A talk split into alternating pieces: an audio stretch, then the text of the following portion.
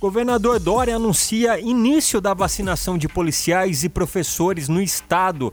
Tem mais detalhes com Anderson. Fala, Anderson. Pois é, Fabinho. O governador João Dória anunciou hoje o início da vacinação de policiais e professores no estado de São Paulo.